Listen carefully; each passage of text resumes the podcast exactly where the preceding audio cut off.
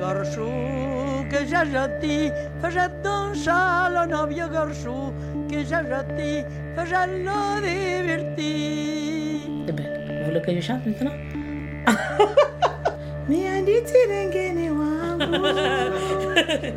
Ça, j'ai chanté le jour que je viens de voir ma fille.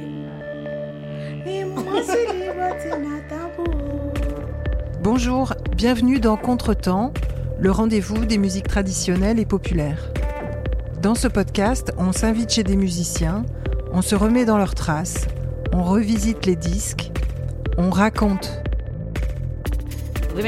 Toutes, les chantes, toutes les et parler amoureux, amoureuse, je t'aime.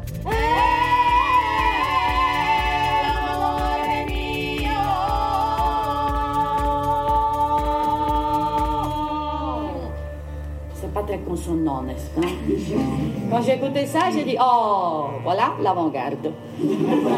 C'est tellement primitif que ça fait de l'avant-garde. Et la chose importante, c'est pas les notes, c'est la façon. Les défricheurs du folk se racontent dans Contretemps. Première émission, premier portrait, rencontre avec Catherine Perrier, Perrier pionnière. Un podcast de Péroline Barbet pour la FAMDT.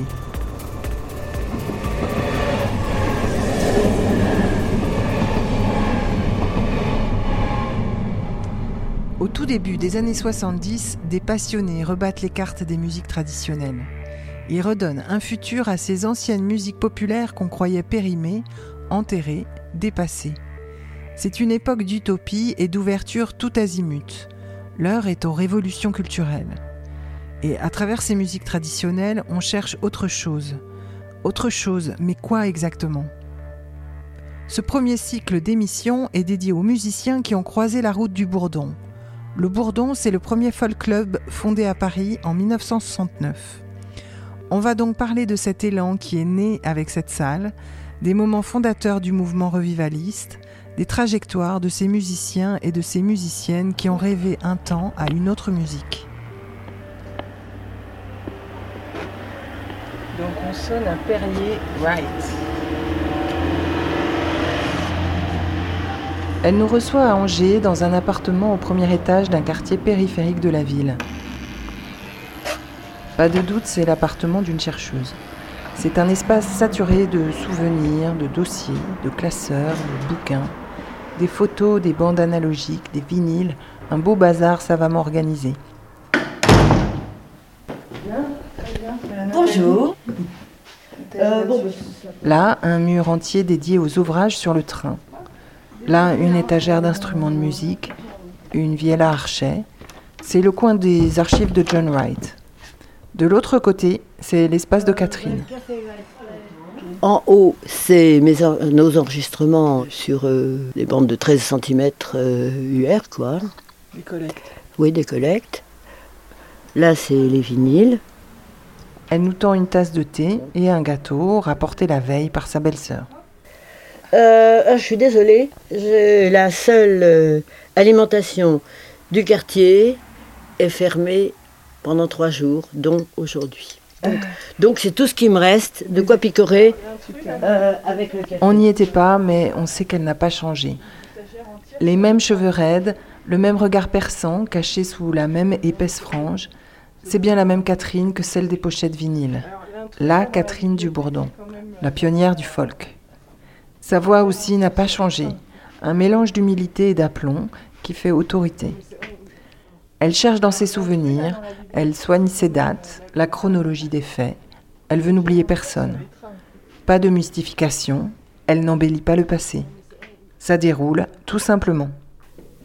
Alors moi je vais te dire, j'ai un rapport un peu particulier au temps. C'est-à-dire que je vois tout d'une manière horizontale. C'est pas du tout vertical, tu vois, avec les choses anciennes dans le fond, là très loin. Euh, et puis euh, les, les- les- choses qui arrivent euh, maintenant et puis qui montent comme ça. Non, moi c'est horizontal, je vois tout sur le même plan. J'y suis encore d'une certaine manière, tout en étant dans mon présent. Euh, si bien que j'ai pas du tout d'effort à faire, que ça m'est parfaitement agréable, que c'est là, sur, au bout de mes doigts, les, souvenirs, etc. Et je- j'aime pas en parler comme de souvenirs, j'aime en parler comme de faits qui, sont, qui se sont passés euh, et qui ont des prolongements aujourd'hui, tu vois. Donc il n'y a, pas- y a pas de nostalgie, il n'y a pas de... ni ni, ni d'effort, ni de rejet, encore moins. Donc, euh, pour commencer euh, par le commencement, j'aimerais savoir ce qui, dans ton enfance ou dans ta première euh, premier moment de l'âge adulte, ont pu marquer, euh, qui ont pu déterminer ton ta passion pour le chant traditionnel et les musiques populaires. Euh, ma mère chantait tout le temps. Ma mère chantait beaucoup. Et elle chantait de tout. Mais elle affectionnait particulièrement ce qu'on appelait les vieilles chansons. On n'avait pas idée d'appeler ça chanson traditionnelle, euh, encore, mais même pas chanson folklorique. Elle chantait des vieilles chansons euh, au Marche du Palais, euh, le Roi Renaud, euh, euh, des, choses comme ça. Et euh, moi, j'aimais bien ça. J'en savais des tas à l'âge de, 6 ans, tu vois. J'en savais plein, plein, plein. Mais c'était pas du tout situé euh, ni dans une expérience traditionnelle, euh, disons, de, de, de, transmission traditionnelle, parce que maman était pas du tout d'un milieu euh, où elle avait pu hériter ça euh, dans, sa propre enfance ou dans son, dans son milieu. Elle était une petite bourgeoise euh, de Clermont-Ferrand, donc c'est juste qu'elle aimait ça.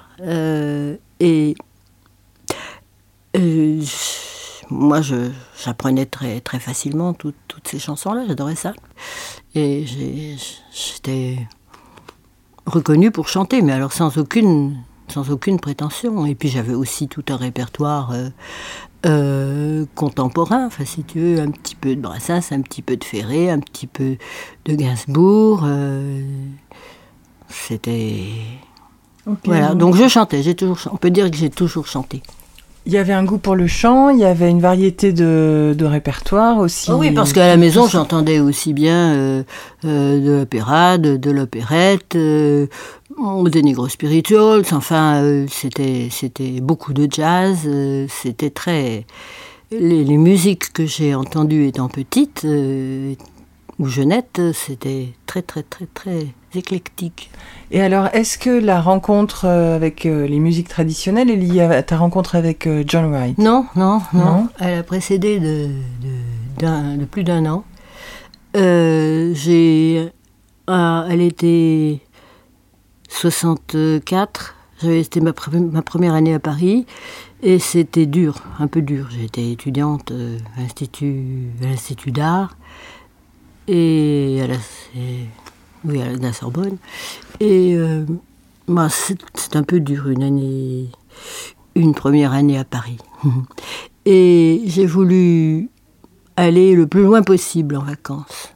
J'ai donc décidé d'aller en Irlande. C'est ce qui paraissait le plus, le plus loin du monde à cette époque-là, tu vois, euh, le plus dépaysant possible. En plus, j'avais quand même des bons souvenirs de L'homme tranquille de John Ford, et puis des choses de l'Irlande, ça, ça, me hantait. Et le jour où j'ai débarqué à Carraro, qui est une petite, euh, un, un village, un petit port euh, de l'ouest de l'Irlande, dans le Connemara, on m'a emmené, enfin les, les gens que j'avais rencontrés m'ont emmené dans un pub où il y avait des gens qui chantaient, mais ces gens, c'était pas des, c'était pas des revivalistes, c'était pas des, c'était pas des folk singers, c'était pas des chanteurs folk, c'était des pêcheurs, c'était des, des paysans euh, euh, du, du, du, du coin, quoi. Et j'ai trouvé ça bouleversant. La façon de chanter, c'était pas juste les chansons, c'était la façon de chanter. J'avais jamais entendu personne chanter comme ça. Ok, donc là, à ce moment-là, il y a une forme de d'évidence, Ah oui. de déflagration. Ah oui, tu, te, tu te dis quoi? Je me dis, est-ce que, est-ce que ça, est-ce que je peux trouver quelque chose de semblable, ou d'analogue, disons, en France tu Tu as quel âge à ce moment-là? J'ai 22 ans. Une grande lettre déjà quand même. Donc tu rentres en France avec cette question? Oui. Oui. Et euh, l'année suivante, je prépare mon un nouveau voyage en, Irlande pour l'année d'après. Je m'arrange pour me faire embaucher pendant 15 jours, 3 semaines sur un chantier archéologique à Newgrange, justement. Euh, mais pour me préparer à y aller, je prévois aussi les dates des festivals de musique traditionnelle qu'on appelle des flacioles. Et je m'achète un, un petit magnétophone à cassette. Euh, le petit Philips qui vient de sortir, on est en 65, ça vient de sortir. hein. C'est vraiment. Et je, je l'achète, ça me coûte euh, 350 francs à crédit. C'est la seule chose à crédit que j'ai jamais acheté. Remarque, attends, je précède. J'ai commencé par enregistrer mon père avec ce petit magnéto. Et puis ensuite, j'ai emporté ça en Irlande. Et là, j'enregistrais un petit peu tout, tout ce que j'entendais. Comme j'avais prévu d'aller dans des flacioles, il y avait des corps de musique irlandaises, des flûtes, des violons. J'ai enregistré plein de choses. Euh, et dans un folk club, il y avait, j'ai entendu pour la première fois de ma vie la guimbarde. J'ai enregistré la guimbarde avant de parler au, au guimbardier.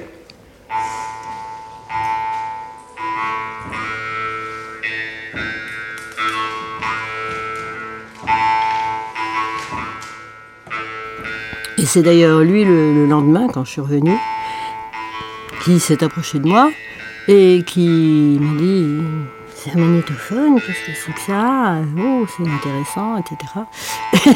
et il n'avait jamais vu ça. C'était tout à fait, tout à fait nouveau. Et ce fut le début d'une longue histoire. Voilà, et c'était John, John Wright. Donc j'ai donc enregistré John, euh, des chansons et des morceaux de guimbarde avant même que nous ayons chanté deux mots. Oui, oui, c'est alors du coup c'est le début d'un long compagnonnage Ah oui. euh, artistique, Ah oui, amoureux ah oui. d'abord, artistique, euh, qui, qui fait que. Ah mais c'était ensemble parce que sur, sur, le, sur lequel je partais le même, le même jour où on s'est parlé. Je, je partais le soir. C'était rencontré l'après-midi, on s'était parlé l'après-midi. Je partais le soir. Il m'a accompagné à la gare le soir. Mais sur le quai de la gare, on se, on échangeait des chansons. Mais c'était pas n'importe quoi ces chansons. Euh, je, je sais pas pourquoi, mais on, est tombé sur des troubadours. Moi, je, je, suis mis à chanter. euh, euh, Reis Glorios, que je savais d'un disque de Lanza del Vasto. Et lui, il m'a répondu avec Convey la Laus est un ouvert, Bernard de Ventadour. Et c'était c'était assez extraordinaire, quoi. C'est vraiment, le vrai coup de foudre, quoi. Et un mois après, il a débarqué à Paris, voilà. Catherine et John, il n'y a pas d'elle sans lui et de lui sans elle. C'est un couple d'amour et d'eau fraîche. Lui avec son violon, sa silhouette de marin pêcheur et sa longue barbe, elle avec ses tuniques et ses longs cheveux bruns. La musique occupera tout leur temps du matin au soir et souvent du soir au matin. John Wright se passionne pour le violon et la guimbarde, les musiques traditionnelles. Mais son spectre est encore plus large puisqu'il s'intéressera aussi aux musiques baroques et aux musiques médiévales. Elle, ce sera la chanson, la chanson de tradition orale, française, dont elle deviendra une spécialiste.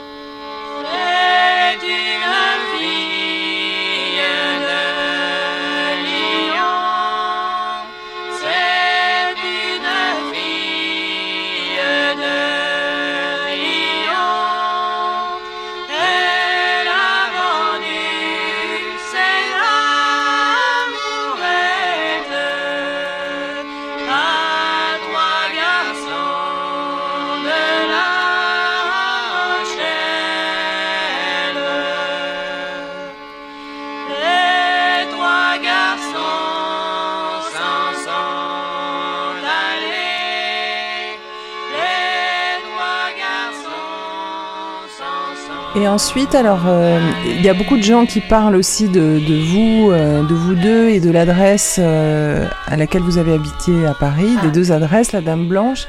On parle autant de la Reine Blanche.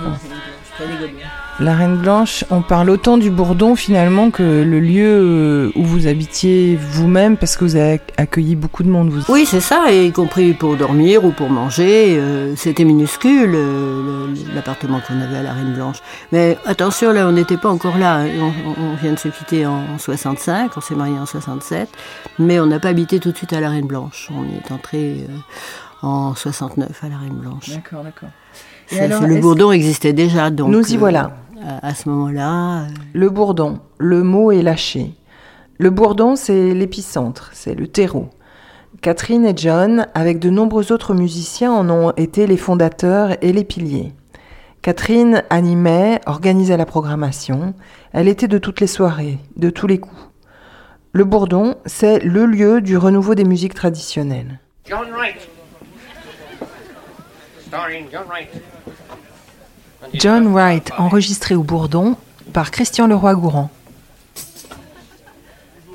As I was rolling down Wapping, I rambled down Radcliffe Highway.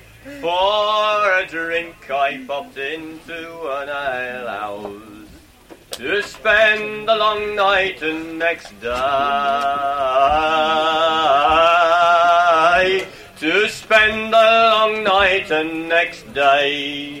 Alors, est-ce que tu peux nous parler de, cette salle, le Bourdon, qui a été un peu euh, le début, le terreau de, toutes ces initiatives qui ont ensuite concerné le, secteur des musiques traditionnelles du domaine français? Alors déjà, euh, il ne faut pas parler d'une salle, parce qu'on en a occupé une bonne dizaine au cours des années. Hein. Même, je dirais bien, une bonne douzaine. Euh, non, c'est un concept c'est celui du folk club. Et c'est un concept qui, était original à Paris en 1969, mais qui existait déjà en Angleterre sous la forme des folk clubs. C'est-à-dire, un folk club, c'est une séance qui peut se passer. Ben, en Angleterre, ça se passe généralement dans, la salle, dans la salle au-dessus du pub.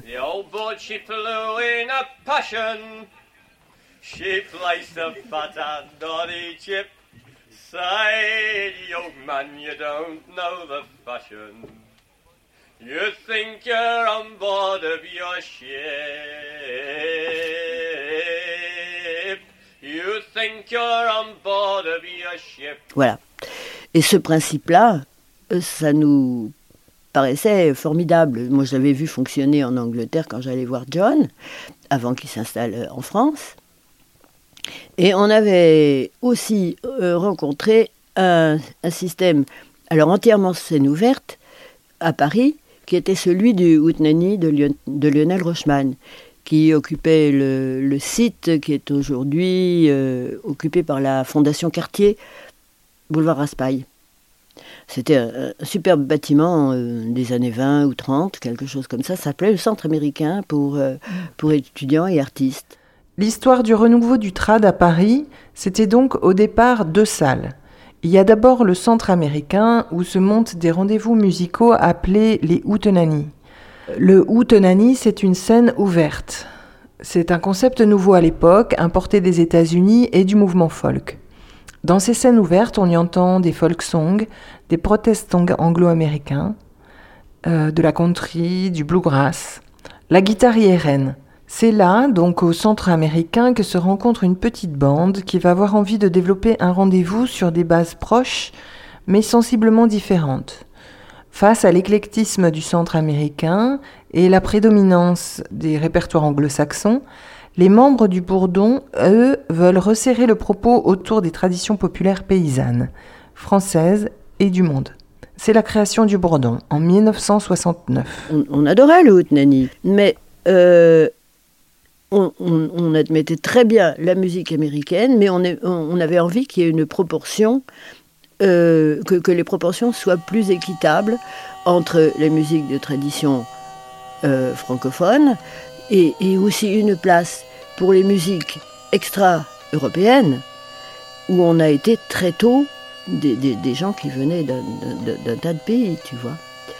Comme euh, John travaillait au Musée de l'Homme, on avait l'occasion de rencontrer euh, beaucoup de, musiciens qui venaient d'un peu partout, Tunisie, d'Iran, de, Vietnam, etc. Et on les a invités, on les a invités au Bourdon.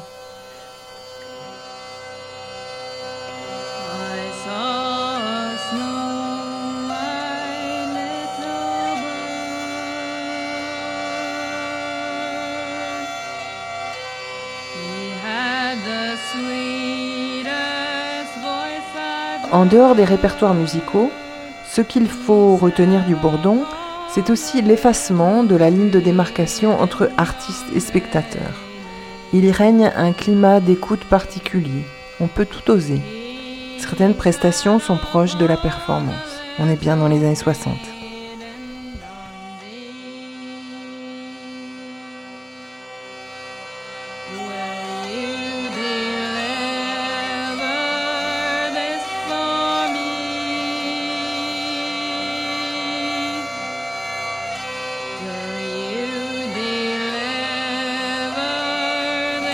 Gibbons, enregistrée au Bourdon.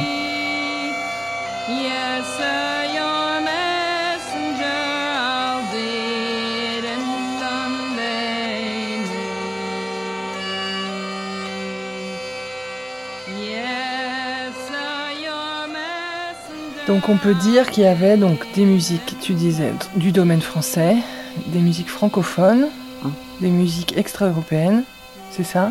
Disons, on n'avait pas d'auteur-compositeur. Euh, on aimait tous, j'ai toujours aimé la chanson française, mais on voulait pas d'auteur-compositeur parce que c'était pas dont les musiques dont on avait envie.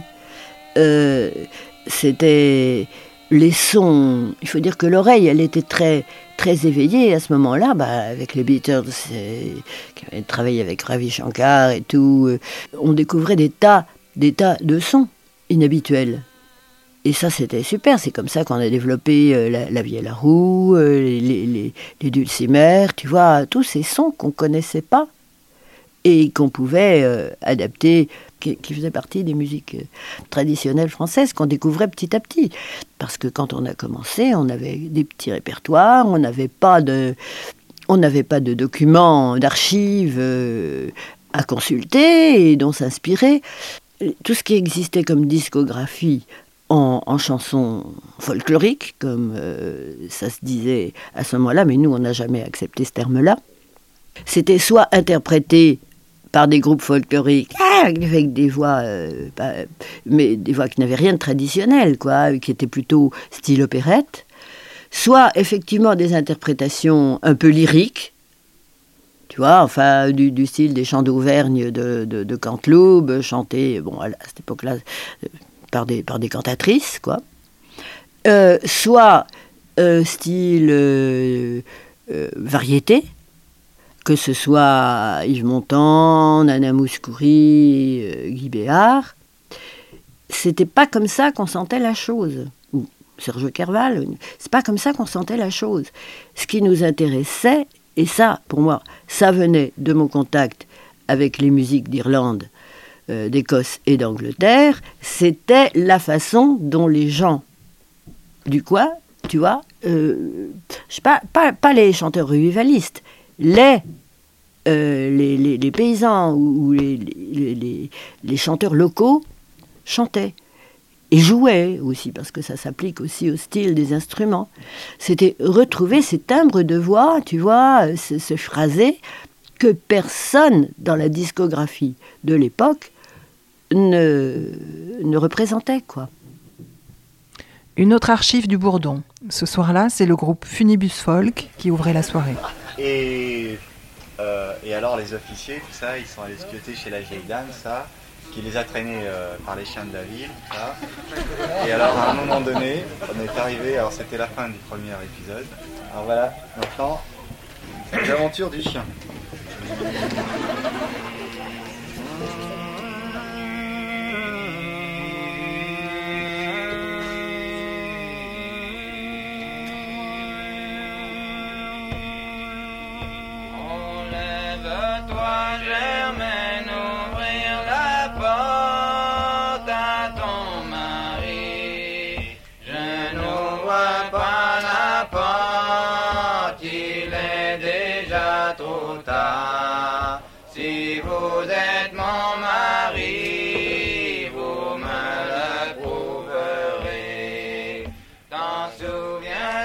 Donc il y a cette salle, le Bourdon, mais il y a aussi un groupe.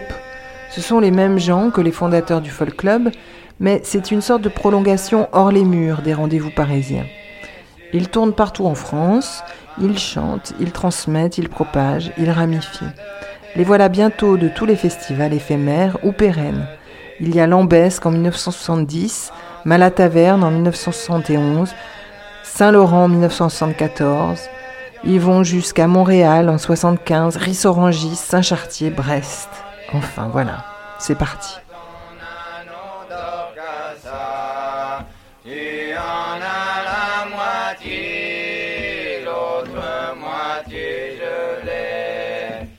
Ben, les fondateurs euh, historiques du Bourdon, ils sont au nombre de 15. On va peut-être pas les énumérer tous, tous, tous, mais quand même, on va quand même signaler Jean-François Dutertre, Jean-Loup Bali, Ben, de son vrai nom Jacques Benaïm, Christian Leroy-Gourand. Euh, il y avait aussi Jean-Claude. euh, alors, ça, c'était vraiment le, l'indicible folk. Il y avait aussi Jean-Claude Heinemann, dit La Bête, Emmanuel La Bête, qui chantait du Bruant. Il y avait Philippe Fremont, qui, avec euh, Yura Marcus et Gabriel Yacoub, faisait partie du groupe déjà existant des The New Ragged Company. Il y avait Trang Quang Hai, notre ami Trang Quang Hai, euh, du Vietnam, qui travaillait avec John euh, au, au musée de, l'Homme à ce moment-là.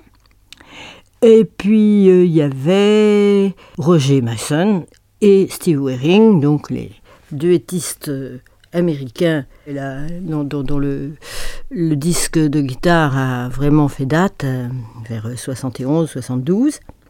Il y avait également Alain Stivell, qu'on appelait encore Cochevelou de temps en temps à cette époque-là, Emmanuel Parnin, Claude Lefebvre, Martine Habib et Dominique Maroussian, euh, qui a toujours euh, gardé hautes les couleurs du bourdon, au point que maintenant il a fondé une, un spectacle tout- qui a lieu tous les deux mois sur une péniche à Paris, qui s'appelle Le Hout Nani du Bourdon. Moyennant quoi, c'est ni le Hout Nani, ni le Bourdon. Ah, il y avait aussi, j'ai oublié, Claude Besson et Christian Beckett, qui ont fait des carrières en, en musique bretonne euh, par la suite. Voilà. Mais euh, dans les influences profondes, on avait tous une très profonde affinité avec ce que faisait euh, René Zosso.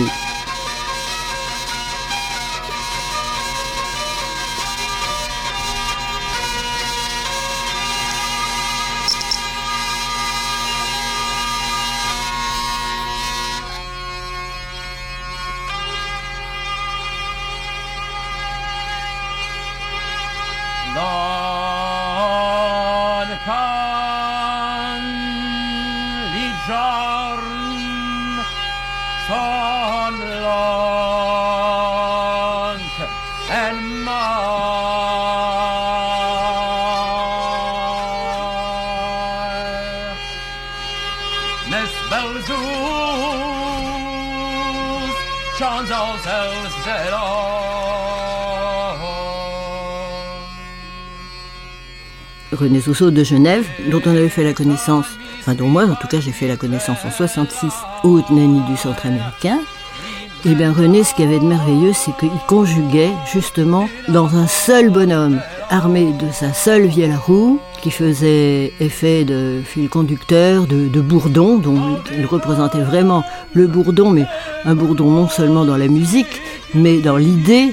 Il chantait aussi bien du traditionnel que du médiéval, que du contemporain, et il disait aussi des très beaux textes euh, contemporains ou anciens, et tout ça, c'était pas disparate. Il y avait une, il avait une espèce de, magie pour euh, associer tout ça d'une manière très cohérente, y compris avec des impros quelquefois. Il partait dans des impros assez échevelés à la vie à la roue, et ça, euh, vers 68, euh, c'était plutôt rare. D'abord, il n'y avait pas beaucoup de vie à la roue, et puis pas beaucoup d'instrumentistes qui utilisaient cette piste, qui sera par contre bien, bien prolifique dans, les années qui suivront. Est-ce qu'il y avait déjà à l'époque des sortes de, de, différences ou d'écarts d'approche entre les groupes dits folk qui aujourd'hui sont vus plus comme des, des groupes qui déterritorialisent un peu leur répertoire, qui piochent? pour fabriquer du bal à danser, et puis des groupes qui ont une approche plus locale, euh, plus régionale. Oui, ou bien, ou bien des, des- choix, euh, par exemple, avec euh, Funibus, eux, ils piochaient du répertoire partout, y compris en Afghanistan. Il y a un très très beau mor- morceau qui est, qui est, qui est inspiré d'un euh, d'un- collectage euh, en Afghanistan qui datait des années 50. Euh, mais eux, ils allaient un petit peu dans, dans la musique, euh, dans la musique de rêve, dans la musique planante, tout en utilisant les, les instruments traditionnels, euh, euh, mais à base souvent pas mal d'improvisation, des choses comme ça. Donc il y avait cette tendance-là qui était très présente. Une musique planante. Psychédélique? Oui, assez, oui, mais à, à base de motifs et d'instruments euh, traditionnels. Euh, alors ça, c'était une tendance, mais il y avait aussi la tendance polyphonique avec Mélusine. Et, euh, Polyphonie en, fran- en français, donc. Côté occitan, il y avait quoi aussi en polyphonie? Ça Ah, commençait, non? D'accord. Et quelles, quelles autres familles euh, esthétiques? Ou de tendances même dans les manières de pratiquer et de voir les musiques traditionnelles tu vois émerger à l'époque? T'as ceux qui restaient pas mal aussi dans la, dans la mouvance américaine, avec les, instruments et les mélodies, mais euh, qui éventuellement posaient de temps en temps un petit texte en français euh, dessus. Je vais vous parler d'un gars de chez nous, d'un braconnier, comme il y en a plus. Nous autres, on l'appelait Grand Loup, mais son vrai nom, on l'a jamais su. On disait que ça venait de l'autre bord, de la Normandie, quelque part par là. Est arrivé comme un vent de nord vers les années 22-23. Un grand frisé- Ce dont Catherine ne parle pas, c'est l'école Perrier-Wright. Je ne sais pas si on peut parler d'école, en tout cas, il y avait bien chez ces deux-là une certaine vision du trad. Leur démarche de création musicale était basée sur l'écoute attentive des anciens et la recherche ethnomusicologique. Leur esthétique musicale tendait vers le minimalisme, vers une sorte d'épure, avec un travail sur la richesse des timbres et la quête de l'intention juste, de la précision. Less is. On veut des chansons à l'os. C'est ça l'école Perrier-Wright. Voilà ce que Catherine Perrier disait à ses élèves dans un des nombreux stages qu'elle organisait. La tradition orale agit comme un filtre. Au fil des années, la chanson de tradition orale gagne en efficacité au gré des passeurs qui la font vivre. Traversée par les corps des chanteurs, modelée, travaillée par leur bouche, la chanson se déleste progressivement de tout ce qui est inutile. Les affectations, les petits effets littéraires à la mode, les tournures pompeuses tombent. Les éléments narratifs se déplacent pour ne plus laisser qu'un concentré d'intensité. Avec les années, au fil des siècles, la chanson s'allège, elle se redéploie et elle se densifie, comme un caillou poli par l'eau dans le creux d'une rivière.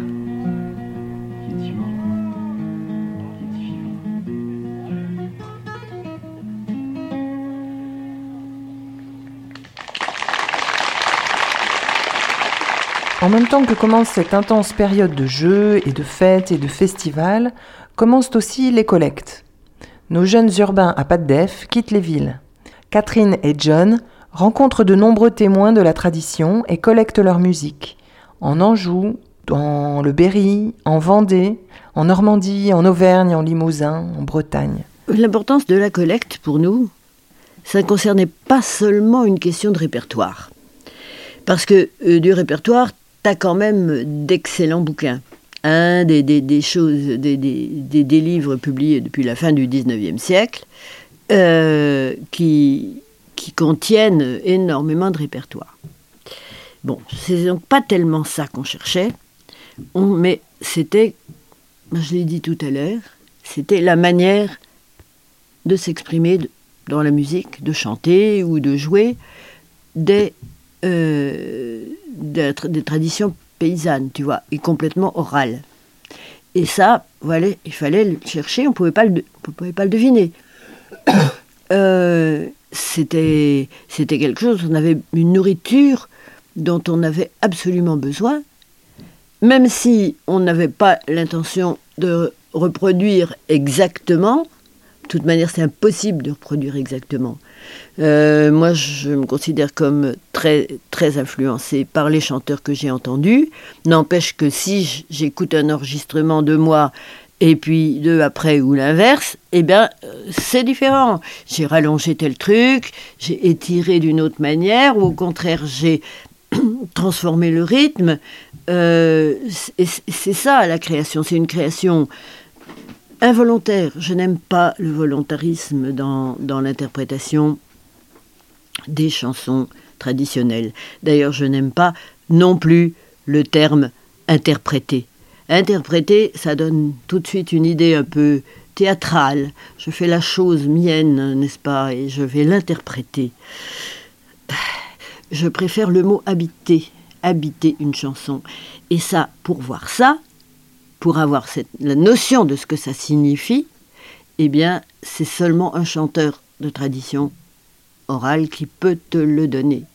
Euh, il y a une, une manière d'être, une manière d'habiter complètement tout, tout, son corps, toute sa personne, même si il fait pas de gestes, même si euh, ses lèvres bougent pas, euh, le son sort et euh, ça, c'est comme ça, ça peut pas être autrement. Arrêtons-nous sur deux disques qui ont fait date et qui sont la partie émergée du travail réalisé. Au début des années 80, le prestigieux label d'ethnomusicologie Okora Radio France s'intéresse enfin à ces chanteurs de France. Catherine et John vont alors publier deux disques portraits, deux disques références. Il y a en 1980 France Volume 1, Louise Reichert.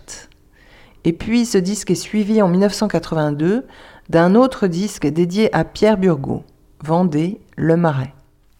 Ah, mais Pierre, euh, Pierre Burgot, oui, c'est des, personnes les plus, les plus importantes. Euh, enfin, avec Louise Recher, c'est des grands, vraiment des grands, grands que, j'ai eu la chance de rencontrer et d'enregistrer. Et ben, Pierre, c'était. Euh, un paysan aisé, mais euh, vivant euh, la, vie vraiment une, très dure. Il n'y avait, pas, avait pas l'eau courante chez lui. Hein. C'est, nous qui l'avons installé. Pas de toilette, pas de salle de bain, euh, rien du tout. mais il était, c'était très, très à l'aise. C'était normal à ce moment-là, encore dans les années, encore dans les années, c'est en 76 qu'on a eu la chance de pouvoir louer la maison de ferme où il n'habitait plus.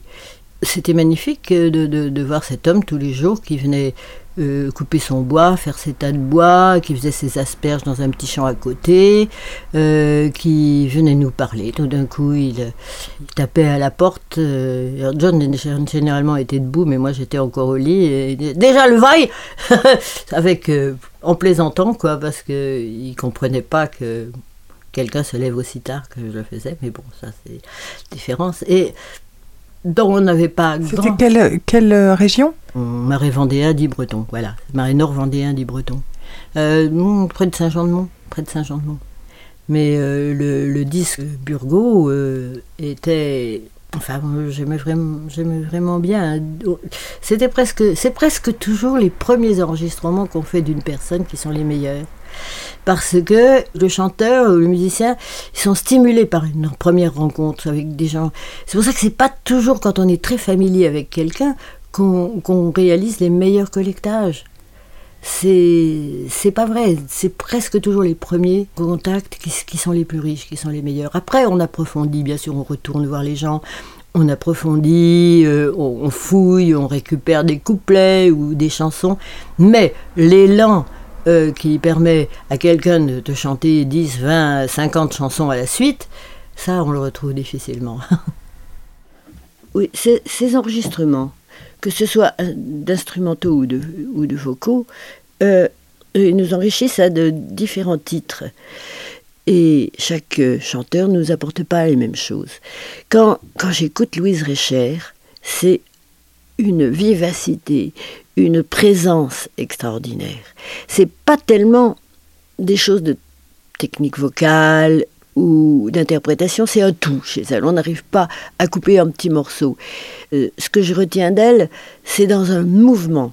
C'est une espèce de, de, générosité, euh, ou dans le sérieux, ou dans le drôle, qui est toute sa personne, et dont je sais que si je chante de ses chansons, il reste un petit quelque chose. Alors que quand j'écoute euh, Pierre Burgot, il me donne autre chose. Un jour, un jour, m'y prend envie de ma maîtresse, la faire mourir, la faire mourir de si de loin que ses parents le saurions point, la faire mourir de si de loin que ses parents le saurions point pris le cheval de mon père son pistolet. Il y a une espèce de science du phrasé, d'emplacement des respirations, d'ornements extrêmement fins, et puis aussi euh, des rythmes qui sont liés au récit, mais qui ne dénaturent pas pour autant euh, la mélodie. Simplement, c'est le texte, ce qui se passe, qui inspire le rythme, sans aucun effet, autre que, si quand même, des tenues de voix, euh, des ornements et des, énormément de variations mélodiques. La mélodie est un canevas et c'est jamais pareil. Ah, ni je dors, ni je sommeille toute la nuit, je pense en vous. Toute la nuit, je pense en vous, mon bel amant, rapprochez-vous. Toute la nuit, je pense en vous, mon bel amant, rapprochez-vous. Veux-tu venir, belle Louise, que nous allions voir nos amis? Que nous allions voir nos amis pour ne plus revenir au pays, que nous allions voir nos amis pour ne plus revenir au pays.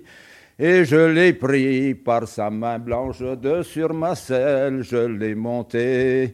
Tenez-vous bien, belle Louison, je veux piquer de l'éperon. Tenez-vous bien, belle Louison, je veux piquer de l'éperon. Le bon cheval, noir comme un nègre et comme un lion désenchaîné, il lancé sans s'arrêter jusqu'au milieu de la forêt.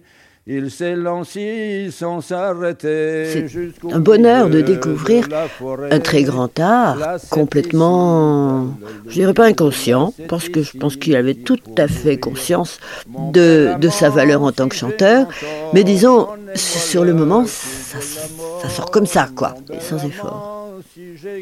Et d'autres, d'autres chanteurs, euh, si je pense à André Dufaux euh, du Béride, des Dufaux, là, c'est liquide. Elle-même décrivait son père en train de chanter. disait ça coulait, ça coulait. Eh bien, quand on l'écoute, on a le même sentiment. Ça, coule de source. C'est pas forcé, c'est fin et quand même affirmé. Hein, elle a un très bon euh, soutien respiratoire, tout en chantant avec une grande douceur. Euh, mais l'énergie, elle, elle, est là, toute contenue. Euh. Voilà, voilà le genre de choses que, que, m'inspirent les, les, bons chanteurs.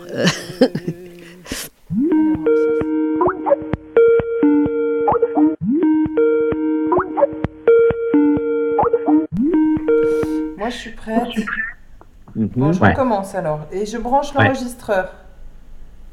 Jean-François Vraud, musicien. Je parlerai peut-être de trois choses. Euh, la, première chose dont je parlerai, c'est que, à ma connaissance, aujourd'hui, euh, c'est une des personnes les plus compétentes sur la chanson traditionnelle francophone, même s'il y a d'autres gens euh, qui connaissent bien ce sujet, mais sa connaissance est encyclopédique, et, je pèse mes mots, elle est, elle est, capable de... Je lui ai encore assez récemment jouer une mélodie en lui disant Catherine, est-ce que tu penses que il y a des paroles là-dessus, etc. Et elle a trouvé des paroles avec les, coupes, etc. Elle a, vraiment une, connaissance très très forte et très importante de, la matière, de la matière des chansons. Ça, c'est la première chose. La deuxième chose, c'est que je suis toujours extrêmement touché et troublé par son désir de transmission c'est vraiment quelqu'un qui est très attaché à, la transmission de, des objets et de la chanson traditionnelle en particulier.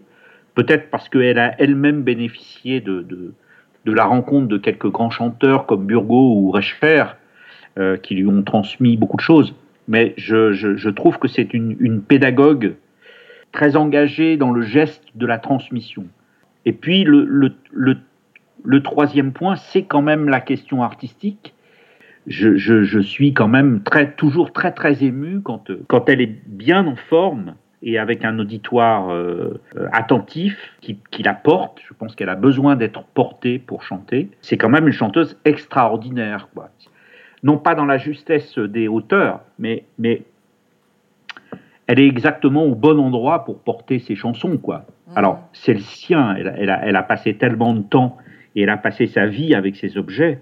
Rien n'est surfait, surjoué, euh, fabriqué euh, dans, dans, dans ce qu'elle fait. Il n'y a, a pas d'effet. Elle cherche pas les effets. Elle, elle porte la chanson d'une certaine façon, comme, euh, comme quelques grands chanteurs traditionnels l'ont fait. Et elle a, elle a une, une façon très, finalement, très naturelle, anti, anti d'une certaine façon presque antiscénique de, de porter la chanson et, qui, fait, qui fait que ça lui donne une très grande force d'interprétation. M'y promenant le long de ces verts prés, j'ai entendu la voix d'un marinier. M'y promenant le long de ces verts prés, j'ai entendu la voix d'un marinier. Marinier fort docile, il m'a fort bien prié d'entrer dans son navire. Je l'ai regardé, je l'ai trouvé si beau. J'ai mis le pied sur le bord du bateau. Je l'ai regardé, je l'ai trouvé si beau. J'ai mis le pied sur le bord du bateau. Il a donné un coup de nageoire. Il m'a bien emmené 700 000 lieues sur mer. Et quand arrivent les années 80, ensuite, alors comment, comment vous prenez ce tournant? Les années 80, ben, ben, je peux te dire que pour moi, ça a été dur, hein, en tout cas. Je, dis tout à fait personnel, j'ai eu beaucoup. J'ai j'ai- j'ai plus rien fait à partir de, de 83. De 83 à 89. De 82 à 4 de 83 à 89, j'ai pratiquement rien fait. Est-ce que tu penses que c'est des années qui, de manière plus large, ont été difficiles pour les musiques traditionnelles ou pas? C'est- Ça a pris une trajectoire qui te- qui t'intéressait moins ou qui t'englobait moins? C'est très étrange euh, parce que euh, c'est au moment où euh, ces musiques ont été reconnues euh, par euh, les institutions, si tu veux, après euh, la venue au pouvoir de Mitterrand en 81, euh, Maurice Fleuret à la culture a nommé des comment ça, inspecteurs aux musiques traditionnelles. Le premier, c'était Bernard, Laja- Bernard Jacob, dont j'ai déjà parlé. C'était in- inimaginable avant. C'est également l'époque où la, création des centres de musique traditionnelle en région a été, euh, a été. Tu vois, il y, a- eu une aide énormément, des, des- subventions, une reconnaissance dans les années 80 absolument considérable. Et en même temps, euh, il y a eu cette, euh, espèce de, retour du bâton. euh, ah, le folk, c'était babacool, etc. c'était, c'était nul. il fallait. C'est, c'est pour ça que la plupart des groupes euh, qui voulaient à la fois rester en place et puis euh, obéir à cette nouvelle mouvance se sont mis à devenir très. euh, à, s'analyser énormément et ça se sentait beaucoup dans les spectacles. Si je ne prends que le titre d'un spectacle, c'est Rétroviseur. C'était un, spectacle très ambitieux, mais en même temps qui portait un regard sur soi-même, tu vois, un peu trop rétroviseur. C'est magnifique comme titre, parce que c'était vraiment ça, si tu veux. Il, on- il se se regarder un petit peu trop le nombril, tu vois. Avec, un- il n'y avait plus tellement la joie de faire de la musique. Il fallait absolument y ajouter quelque chose. Justifié. Ouais, justifier et par la création, etc. Si ça s'appelait pas création, euh, s'il n'y avait pas le mot création quelque part, ça valait pas tripette. Et Dieu merci, Dieu merci. Euh, par la suite, ils en sont revenus. Il y a beaucoup de, ces mêmes gens qui en faisaient partie, qui maintenant jouent ces musiques premier degré, mais superbement et finement. Nous, c'est ce qu'on a toujours euh, souhaité faire, quoi. Premier degré, mais euh, alimenté, je sais pas comment dire, mais on n'a jamais aimé, ça ne veut pas dire qu'on n'a pas pensé à, à- à nos musiques, mais on n'a jamais aimé euh, théoriser, et mettre trop de mots dessus. Peut-être qu'on n'était pas capable non plus, on était capable d'autre chose, mais pas de ça. En fait, pendant les années 80, Catherine est loin d'être restée inactive. Elle a enseigné énormément, elle a travaillé avec John sur les répertoires maritimes francophones et anglophones, et elle a contribué comme euh, chercheuse au catalogue d'inventaire de la chanson française de tradition orale. Mais on laisse Catherine sur cette pirouette. Voilà, l'émission se termine. On vous donne rendez-vous pour le prochain podcast, le deuxième, qui sera dédié à Emmanuel Parénin. Ah donc, le, le- le monsieur de cette saté, ils ont fait l'intel, ils ont fait acheter, la baya les médecines ensemble, ah oui, là, bon. Eh ben, vous voulez que je chante maintenant Que que j'ai jeté, faisait le diverti. Dans quel livre l'as-tu trouvé cette chanson? Il me dit, les chansons ne se trouvent pas dans les livres. Je lui dis, ah non? C'était la première émission, première d'une série d'entretiens menés avec des musiciens et des musiciennes du mouvement trad. Contretemps, un podcast de Péroline Barbet pour la FAMDT, la Fédération des acteurs et actrices des musiques et danses traditionnelles. Les archives sonores du bourdon que vous avez entendu ont été enregistrées par Christian Leroy-Gourand. Elles sont conservées dans le fond Jacques Benaïm. Merci à Sylvain Giraud, François Gannot et Fabien Haug pour leurs oreilles extérieures. Retrouvez l'intégralité de la série sur ocha.co, Contretemps, les podcasts de la FMDT, et sur la page Facebook Podcast Contretemps. Si vous aimez en tout cas, parlez-en beaucoup et partagez largement, et je vous dis à bientôt.